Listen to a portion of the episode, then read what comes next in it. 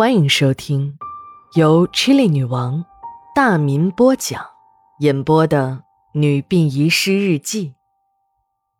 本故事纯属虚构，若有雷同，就是个巧合。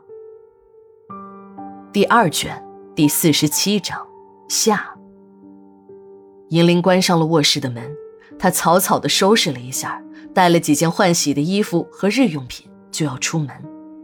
这时，她感觉自己的下体有些不舒服，还有黏糊糊的液体流出来。银铃迅速地跑进了卫生间，她知道这是产后的恶露，每天都会有少许的泄露。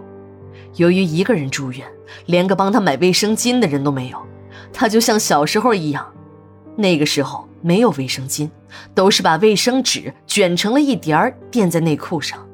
没想到。这种贫困年代的经历也会在关键时刻派上用场。她刚刚处理完，正要开门走出来时，自己家的门突然开了，是丈夫小陈和一个陌生人有说有笑的走进了门。听到两个人的谈话声，银铃停住了脚步。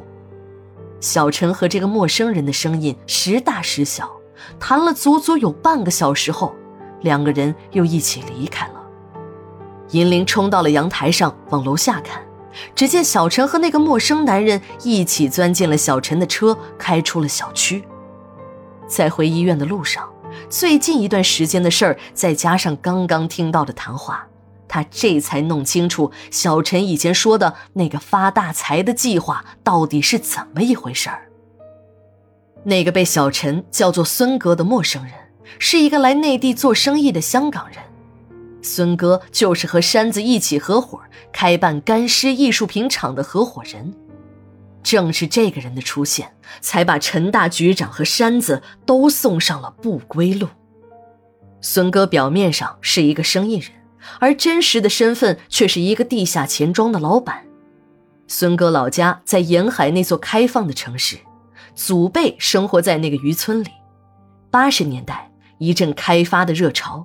在好政策的带动下，一座现代化的城市拔地而起，而他们这些原住民呢，也随着都富了起来。孙哥虽然有了钱，可他不满足，看着一桥之隔的对面，那里才是真正的花花世界。自己的这几个小钱到了那边，也就是个瘪三儿。头脑灵光的孙哥想到了一个无本万利的好生意。他开始当起了鸡头，这鸡头啊，就是到内地借招工的名义，把一些年轻的姑娘介绍到这个城市来做特殊工作。几年下来，孙哥已不再是一个普通的鸡头了，而是一个腰缠万贯的国际鸡头。他的业务也不局限在香港这个弹丸之地，快速扩展到了南亚的一些国家。在那个中国人都向往的旅游胜地里，有一种特殊的奇观，那就是真正的人妖。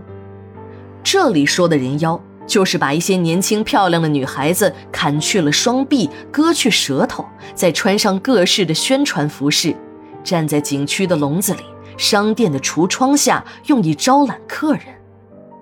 孙哥不傻，这种生意那是在刀尖上过日子。要是不早点收手，早晚有一天会把自己玩死的。在钱赚的差不多之后，孙哥开始刻意把自己装扮成一个客商。一年前，他来到了这座城市。俗话说：“鱼找鱼，虾找虾，乌龟专找大王八。”这个坏蛋来到这座城市不久，便结识了执法队的山子和药监局的小陈。几个臭味相投的坏人终于找到了共同的利益，即使以前见了面都会打起来的山子和小陈，也在孙哥的劝说下握手言和了。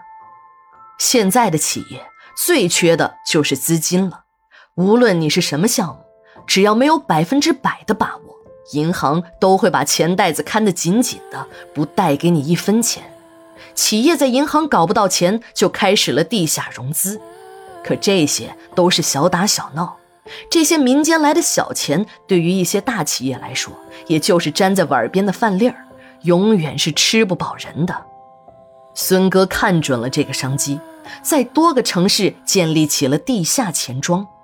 这钱庄啊是要有资金来源的，这资金来源一定要安全，他才不会傻到像一些脑袋短路的人那样找老百姓集资。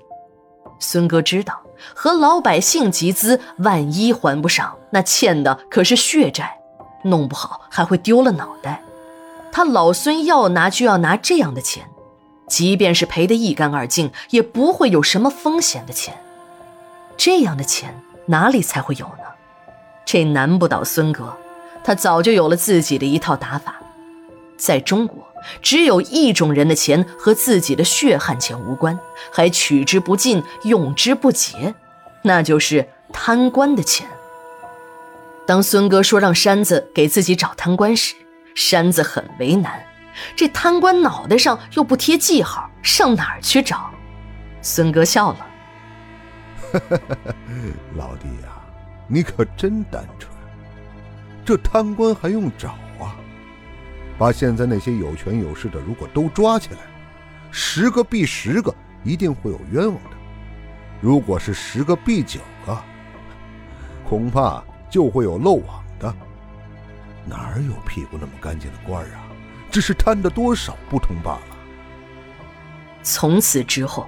山哥和小陈就开始把自己圈子里的一些官员朋友介绍给孙哥，就这样，朋友的朋友、朋友的朋友的朋友都来了。孙哥承诺给这些官员高额的利息，再把这些资金以更高的利息转贷出去。孙哥的业务开始火了起来，巨额的资金流入到了孙哥的地下钱庄，这规模就像滚雪球一样大了起来。当然，这不能叫什么地下钱庄，这得叫国际投资公司，这样的名头才更有说服力。谁也不曾想到，这个规模空前庞大的钱庄竟然开在了古墓里。每天，这里还有几具干尸和死婴的标本相伴。银铃放心不下自己的女儿，晚上还一个人坐在 ICU 病房前的长椅上守候。这里很安静。银铃慢慢的睡了过去，睡梦中，她感觉到有一双手在抚摸自己的脸。她睁开朦胧的睡眼一看，是小荣，是那具女尸站在自己的面前，还在对着自己笑。十月六日，日记连载，明天继续。